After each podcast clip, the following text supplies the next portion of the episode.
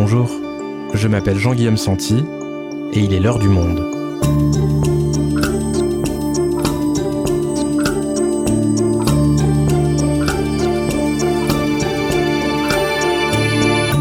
Aujourd'hui, comment loger correctement des populations immigrées qui occupaient des foyers devenus insalubres ou dangereux sans qu'elles ne se retrouvent à la rue?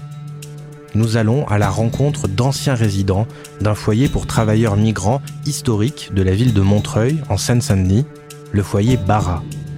Depuis sa fermeture en 2018, pour cause d'insalubrité, certains de ces anciens locataires se battent pour tenter de se reloger dignement. En quoi ce foyer était-il le symbole de ces lieux de résidence créés dans les années 50 et 60 pour loger la main-d'œuvre étrangère venue travailler en France? Juliette Bénézy, journaliste au service Société du Monde, nous raconte l'histoire des anciens résidents de Barra et de ses foyers, indissociables de l'histoire de l'immigration française. Les migrants oubliés du foyer Barra, un épisode produit par Cyrielle Bedu, réalisation Mathieu Gasnier.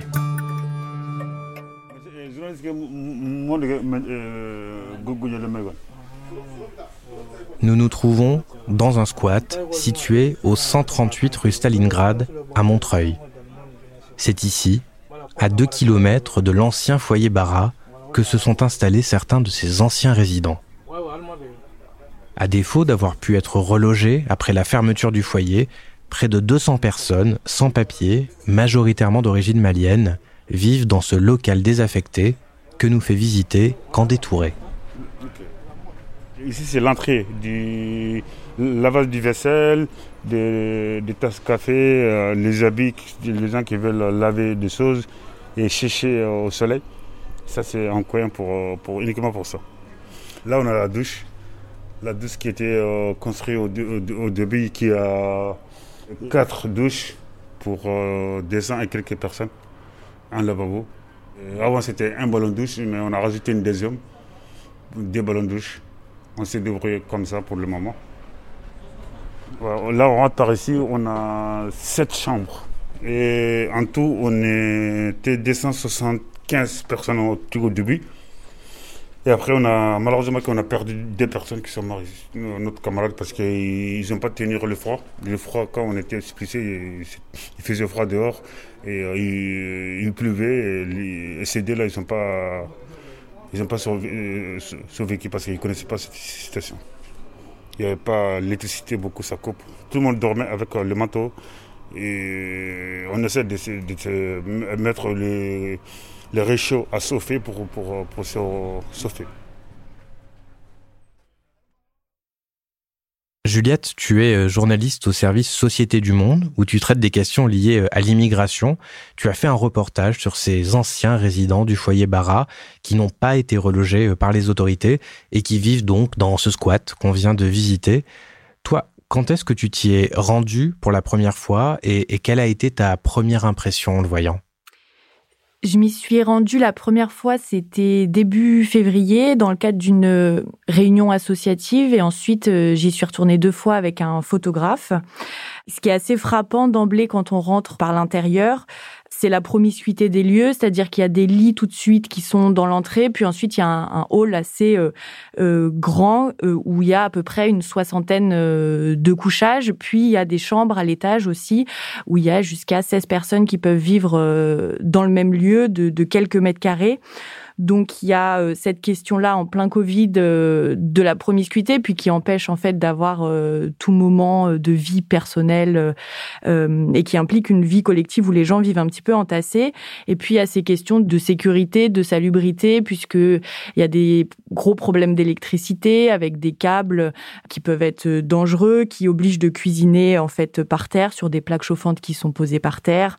Donc les conditions sont plus que rudimentaires. Et alors comment est-ce que ces migrants se sont retrouvés aujourd'hui à vivre totalement entassés dans ces conditions que tu viens de décrire dans ce squat?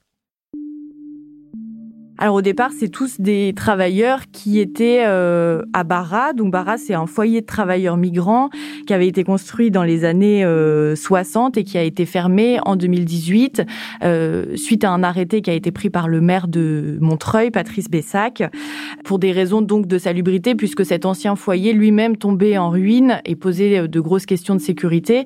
Donc le maire a fait évacuer tout le monde et a placé les gens dans un notre local, un local qui appartient à l'État. Euh, c'était le local de l'Agence pour la formation professionnelle des adultes. Donc c'était un immense hangar où toutes les personnes qui étaient à Barra ont été relogées provisoirement. Donc ils sont restés là 13 mois. Il y a eu une autre évacuation à la demande de la préfecture de Seine-Saint-Denis cette fois-ci, un an plus tard. Et à ce moment-là, il y a une sélection qui s'est opérée. Il y a une partie des anciens de Barra qui ont été relogés ou qui ont commencé à être relogés. Et puis, il y a toutes les personnes qui étaient sans papier, qui, elles, se sont littéralement retrouvées à la rue et qui, donc, sont arrivées au 138 rue de Stalingrad. Et alors, après euh, l'expulsion de Barra, après la fermeture de ce local dont tu nous parlais euh, pour la formation euh, professionnelle des adultes, comment est-ce qu'ils se retrouvent à la fin dans ce squat-là, rue Stalingrad? Quand il y a la deuxième évacuation, ils passent déjà trois jours à la rue et la mairie de Montreuil leur, leur glisse, en tout cas c'est ce qu'ils racontent, ou leur dit discrètement quand même, mais d'aller s'installer dans ce local-là avec l'idée quand même que ce sera provisoire. Euh, et c'est comme ça qu'ils investissent ce lieu-là. Donc au départ, il y a rien du tout sur place. Euh, il y a même pas de lit, il y a, y a, a pas d'électricité, il y a pas d'eau chaude, il y a absolument rien. Et la mairie va fournir euh, des lits superposés, notamment pour affronter un premier hiver euh, très compliqué euh, à la fin de l'année 2019 et ils sont aujourd'hui à peu près 200 à vivre sur place. Juliette, j'aimerais qu'on revienne euh, un petit peu en arrière, à Barra, justement. Est-ce que tu peux nous, raconter l'histoire de, ce foyer où, tous ces hommes résidaient avant sa fermeture? Quand est-ce que ça a été créé? Donc le foyer euh, Barra, il a été ouvert en mai 1968. C'est un des douze foyers euh, de travailleurs migrants que compte la ville de Montreuil.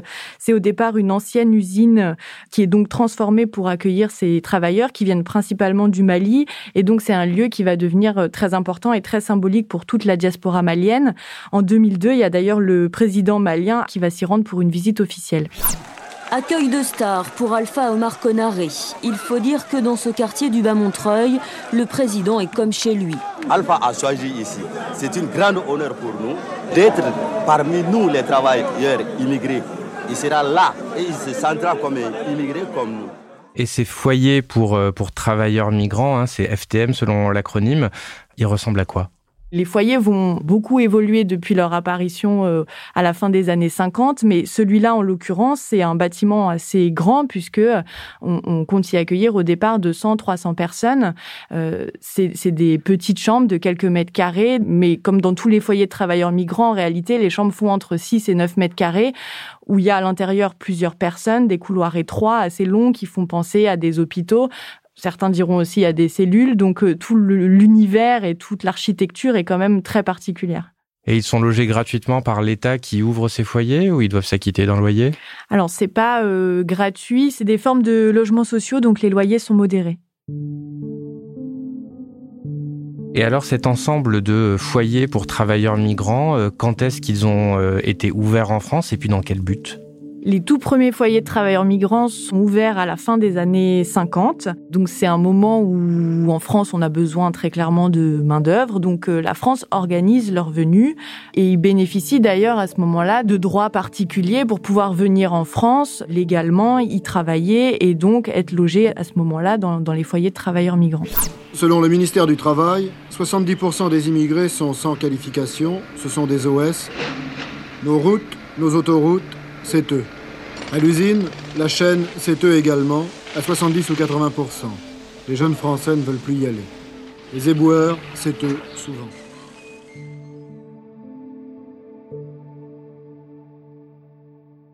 Donc on fait venir euh, en premier lieu d'Algérie, qui est encore une colonie française à ce moment-là, euh, des hommes euh, on dit des hommes célibataires, en réalité, euh, beaucoup sont mariés euh, en Algérie et sont pas forcément célibataires. En tout cas, ils viennent seuls en France pour travailler. Et donc, il y a toute cette problématique qui va se poser, notamment en Ile-de-France, des bidonvilles, comme celui de Nanterre, par exemple. Il s'agit d'accélérer, de développer et d'approfondir l'action contre ces bidonvilles et contre ces garnis, pour obtenir leur disparition.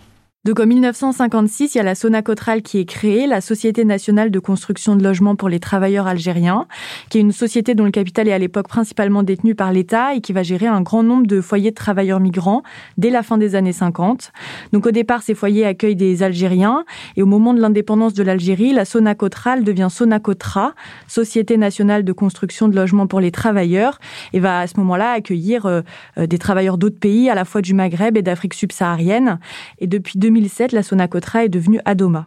Et donc l'État ouvre ses foyers pour éviter le, le développement un peu anarchique de ces bidonvilles voilà, au départ, l'argument officiel est euh, effectivement de vouloir euh, éviter euh, ces conditions de vie-là, mais en fait, très rapidement, et c'est les revendications qu'il va y avoir en interne, ces foyers vont aussi être dénoncés comme une façon, en réalité, de contrôler les populations qui y vivent, notamment en pleine guerre d'Algérie, et donc vont se créer tout un tas de mouvements sociaux au sein des foyers, principalement à partir des années 70. Il va y avoir des très grandes grèves entre les années de 75 à 80 où les personnes à l'intérieur vont réclamer euh, à la fois plus de droits, moins de surveillance, euh, des formes d'autogestion euh, plus affirmées et vont se rebeller en réalité contre les gestionnaires des lieux.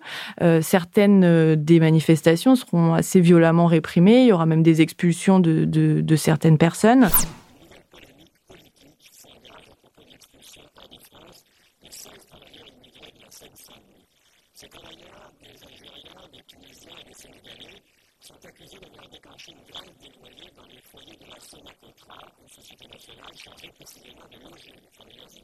Donc on a un mouvement de ces travailleurs migrants euh, qui euh, réclament plus de liberté. Est-ce qu'à un moment donné, la question de la surpopulation ou de la salubrité des locaux euh, se met également à émerger? La question de la surpopulation s'est posée très vite. Par exemple, au foyer Barra, les capacités de départ étaient de 205 personnes et elles ont très vite été augmentées puisque la semaine suivante, les capacités ont été montées à 410 places et ensuite le foyer a pu accueillir jusqu'à un millier de personnes. ce qu'il faut comprendre, c'est que ces lieux ont permis d'accueillir euh, plusieurs générations de travailleurs, euh, en l'occurrence à Bara maliens. Euh, c'est-à-dire que quand il y a des plus jeunes qui arrivaient, ils allaient directement au foyer Bara parce qu'ils savaient que là-bas, il pourrait y avoir quelqu'un, un proche, un cousin ou de la famille ou des amis qui sont déjà sur place et qui vont pouvoir euh, permettre d'accueillir les nouveaux arrivants.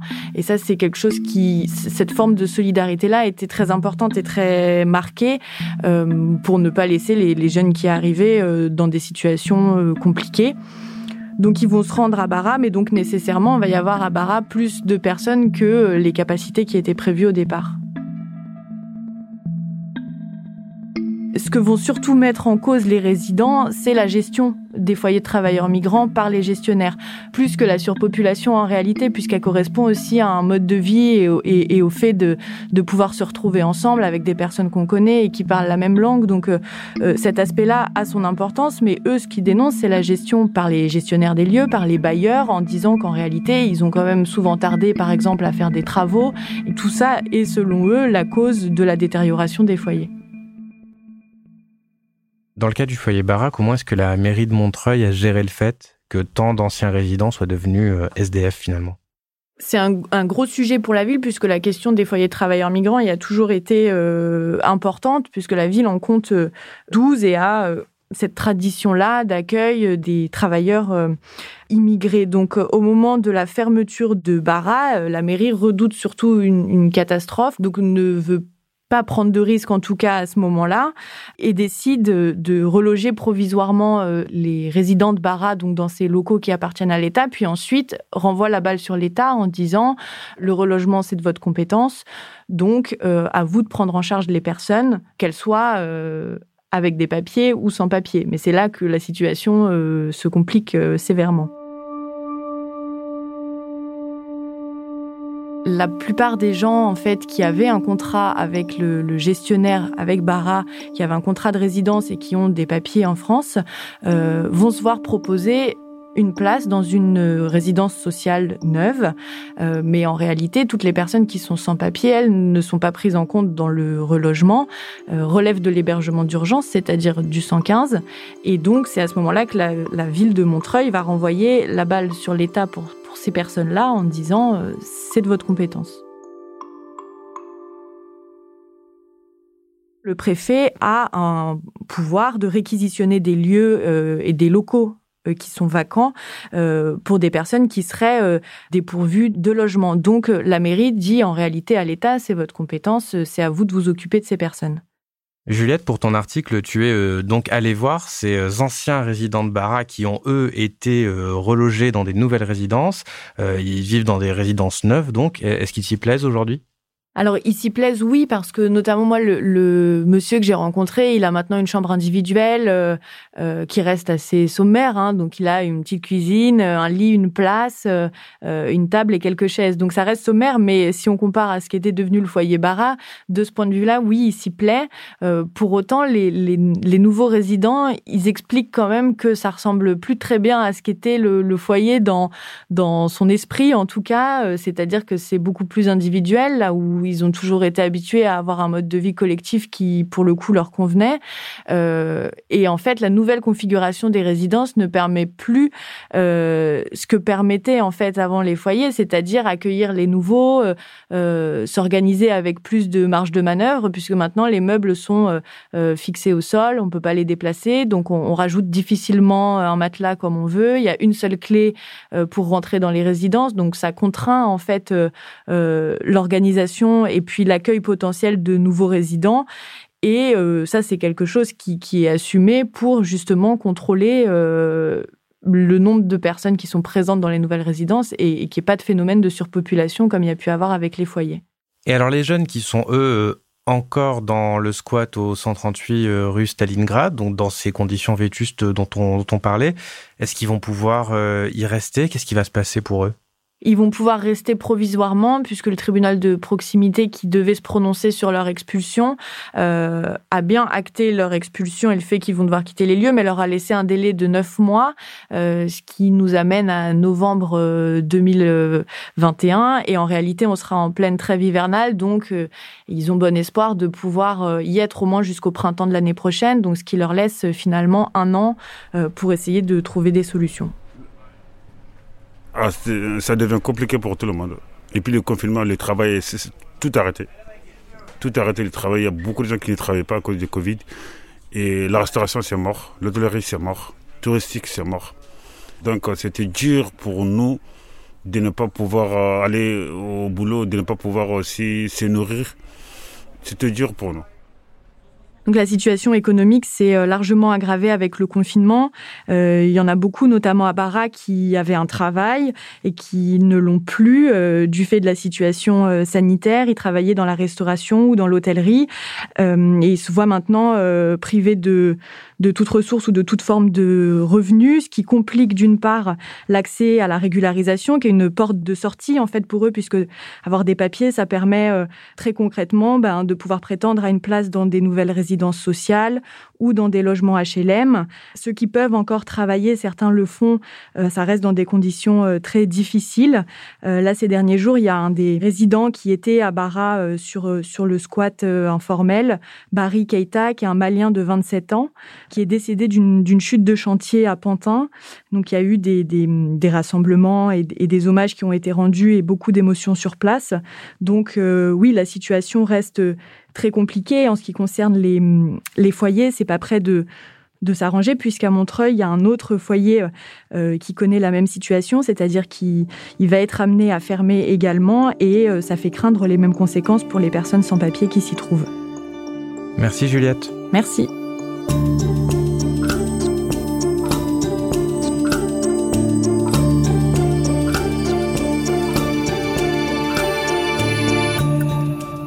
Si vous souhaitez en savoir plus sur le sujet, vous pouvez aller consulter tous les articles de Juliette Bénézy dans la rubrique Immigration et diversité de notre site. C'est la fin de l'heure du monde, le podcast quotidien d'actualité proposé par le journal Le Monde et Spotify. Pour ne rater aucun épisode, vous pouvez vous abonner gratuitement au podcast sur Spotify ou nous retrouver chaque jour sur le site et l'application lemonde.fr. Si vous avez des remarques, suggestions, critiques, n'hésitez pas à nous envoyer un email à l'heure du monde @lemonde.fr. L'heure du monde est publiée tous les matins du lundi au vendredi. On se retrouve donc très vite. À bientôt.